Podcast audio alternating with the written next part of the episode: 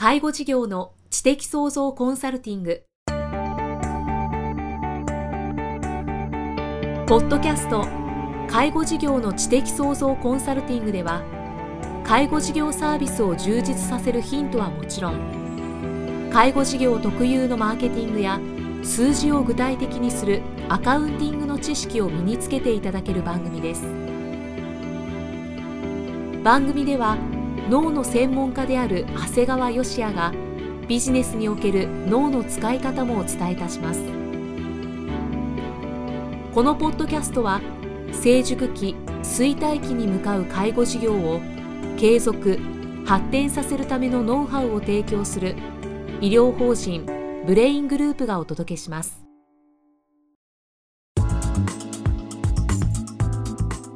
皆さんこんにちは。生きみえです。介護事業の知的創造コンサルティング。今日は第87回をお送りしていきます。長谷川先生よろしくお願いします。よろしくお願いします。さあ前回は本当に経営って仕事のことだけじゃないんだなと思った遺言作成のお話だったんですけれども今回はどんなお話でしょうか？そうですね。あの遺言作成をただ遺言作成で終わらせるんではなくてですねそこで日々の経営を知るということにまで踏み込みたいなと思うんですね、はい、特に今回は個人貸付というものと自社株評価というお話をしたいと思うんですね。はい。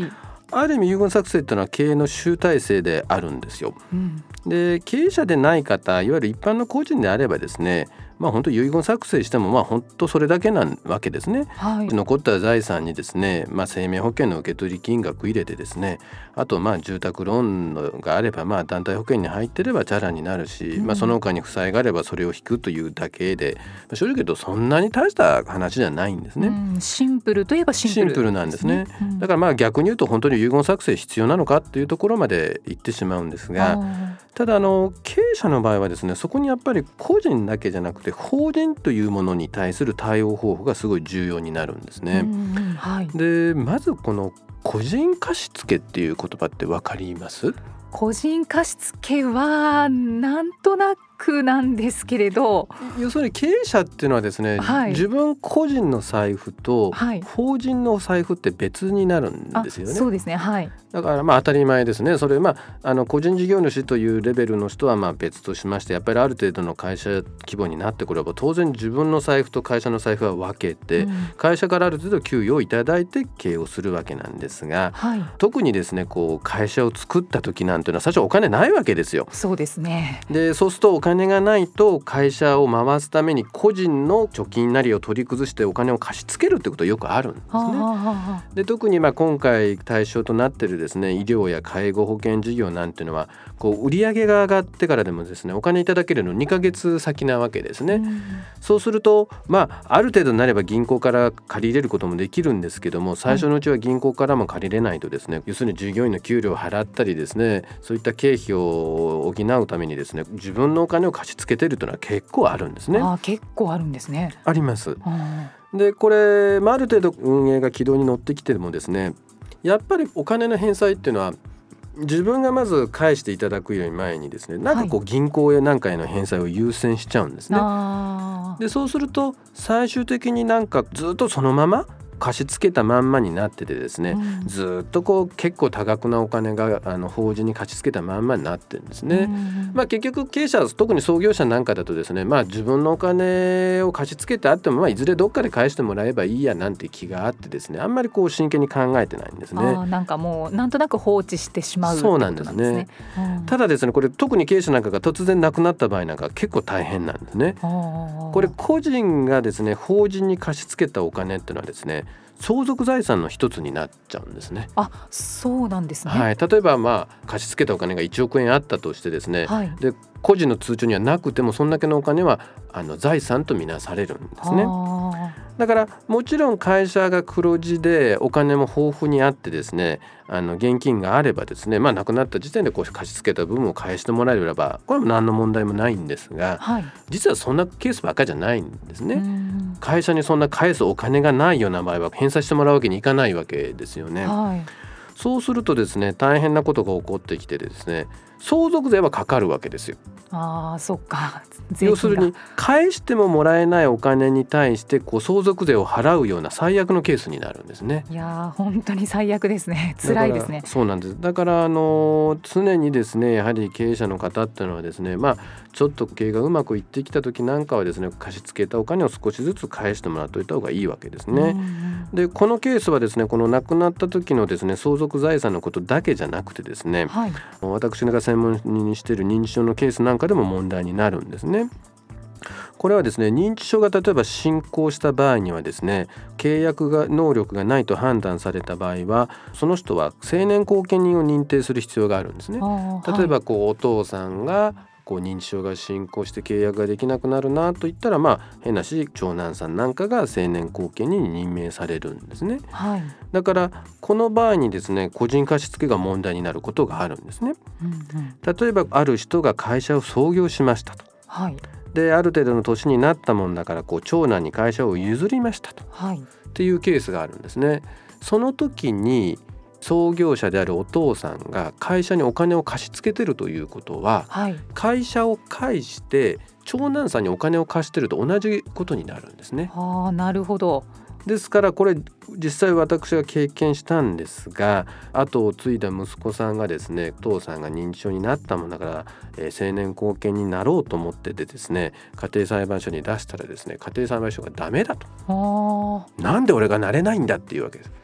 いや会社にお父さんがお金貸してるでしょ？これは要するに息子さんにお金貸してると一緒なわけですよ。はあ、お金借りてる人間がですね貸してる人間の青年後見人になるなんてことはできないわけですね。それは借金を自由にでき踏み倒すことができちゃいますからそうか。これは利益相反という言葉になるわけですね。で結局その方はどういうことになったかっていうとですねせっかく息子さんがこうしっかりとした息子さんがいてですね会社も継いでいるのにですね結局後見人になれなくて、はい、えー、別にですね職業後見人としてこう弁護士さんに毎月やはり費用を払っているということがあるんですね。ああ、無駄な費用が発生してしまったわけなんですね。だからやはり銀行の借り入れなんかもやっぱり計画的に返すわけですから、はい、あの個人による法人への貸付もですね、まあ計画的に返済しておくことが必要になってくるんですね。だからこんなこともですね、遺言作成してああ大事なことなんだというふうに思ったんですね。そうですね。これは相当大事ですね。世の中で経営者やってる人は結構この話聞いてドキッとしてる方は結構いると思います。僕もそうなんですけどね。はい、あそうだったんですね。はい、はい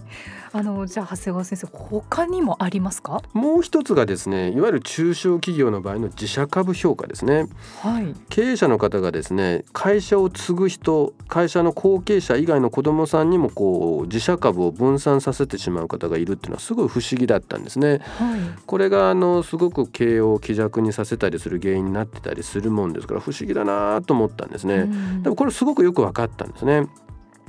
例えば会社を起こして必死になって利益を上げ続けていくとですね自社株というものの評価が上がるんですね、はい、これ具体的にどういうことかっていうとですね例えばまあ株式会社なんかですとこう資本金が1000万ぐらいから開始するわけなんですがこう毎年少しずつ利益を積み上げていくとですね何十年もするとですね最初は1000万ぐらいの価値しかなかった会社がですね逆に何億っていう価値になるわけですね。うんうん、はい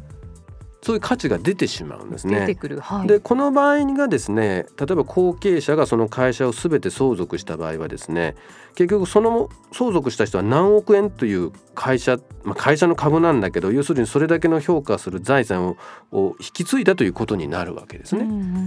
でそうした場合はですね例えば1億円の価値がある自社株をですね例えば長男さんが相続したらですね他に兄弟がいたらその自社株に値するまあ1億円に対するまあ数千万なんだけどそれを分のですねいわゆる遺留分っていうんですけどこれ最低限の権利なんですけどそれを満たすだけのお金を与える必要があるんですね。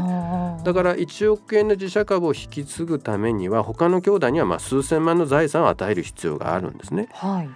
でその時にちゃんとそのお金が用意できていれば何の問題もなくこれは行くんですが、はい、あの実際はやっぱりそういう現金を持っていないケースが多いわけで、うそうするとやむを得なく株を他の後継者でもない人に譲っているということがあるわけなんですね。だからあの先ほど僕はあえて中小企業という表現を使ったのはなぜかというとですね、はい、例えばこれが上場しているような株であればですねこれを株をお金にすることができるわけなんですが、中小企業の場合は実際それをお金に変えることはできないわけなんですね。はい、ですからあのその辺を重々考えた要するに後継者さんに残す株式の評価を常に意識しながら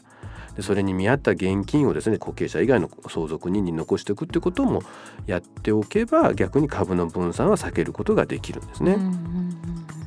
この株のですね自社株のこう相続ってとっても難しくてですね、はい、もらった人は別に1億もらったわけじゃないわけです。要するに1億の価値はあると言ってて別にお金もらうわけじゃないですから。だから、はい、もらった方にはそんなにこうありがたみはないわけですね。実感はないです、ね、ないわけです。うん、で逆にこうもらってない人からするともらった人あんなすごい価値のあるもんもらいやがってと思ってですねこれを本当にきちっとしておかないと双方にすごい不満が残ってですね会社もらった方は不満がある。で会社引き継がなかった人間も不満がある。みんなが不満があるというような形でいわゆる同じ相続でもですね争う族に発展することがあるんですね。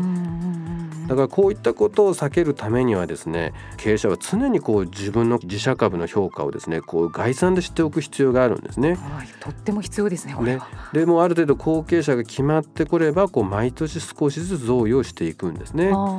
で、まあ、何らかのですね経営的な事情でですね株が下がった時っていうのはですねいわゆる株価が下がった時はもうこれをチャンスとばかりにこうまとめて贈与するってこともとても大事なんですね。なるほど。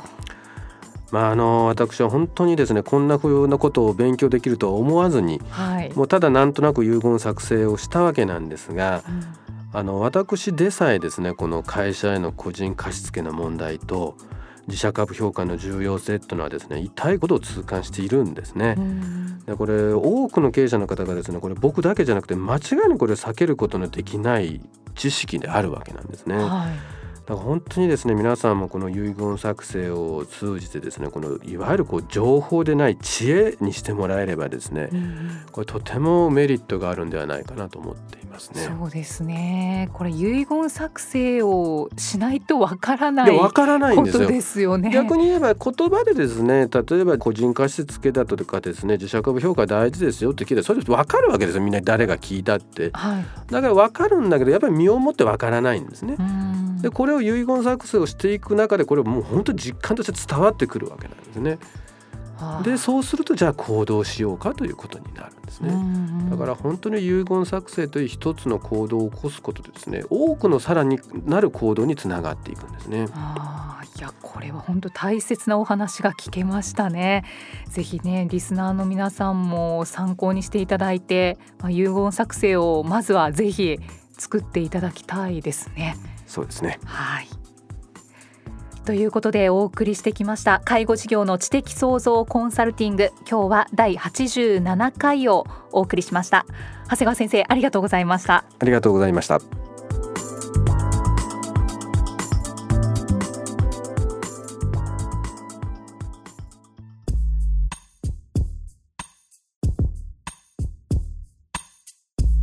今日のポッドキャストはいかがでしたか？番組では長谷川義也への質問をお待ちしています。質問は株式会社在宅のウェブサイトにあるお問い合わせフォームからお申し込みください。サイト URL は http コロンスラッシュスラッシュ brain-gr.com スラッシュ zaitac http コロンスラッシュスラッシュブレイン -gr.com スラッシュ在宅です。それではまたお耳にかかりましょう。この番組は提供医療法人ブレイングループ理事長長谷川嘉哉。プロデュースキクタスナレーション生きみえがお送りしました。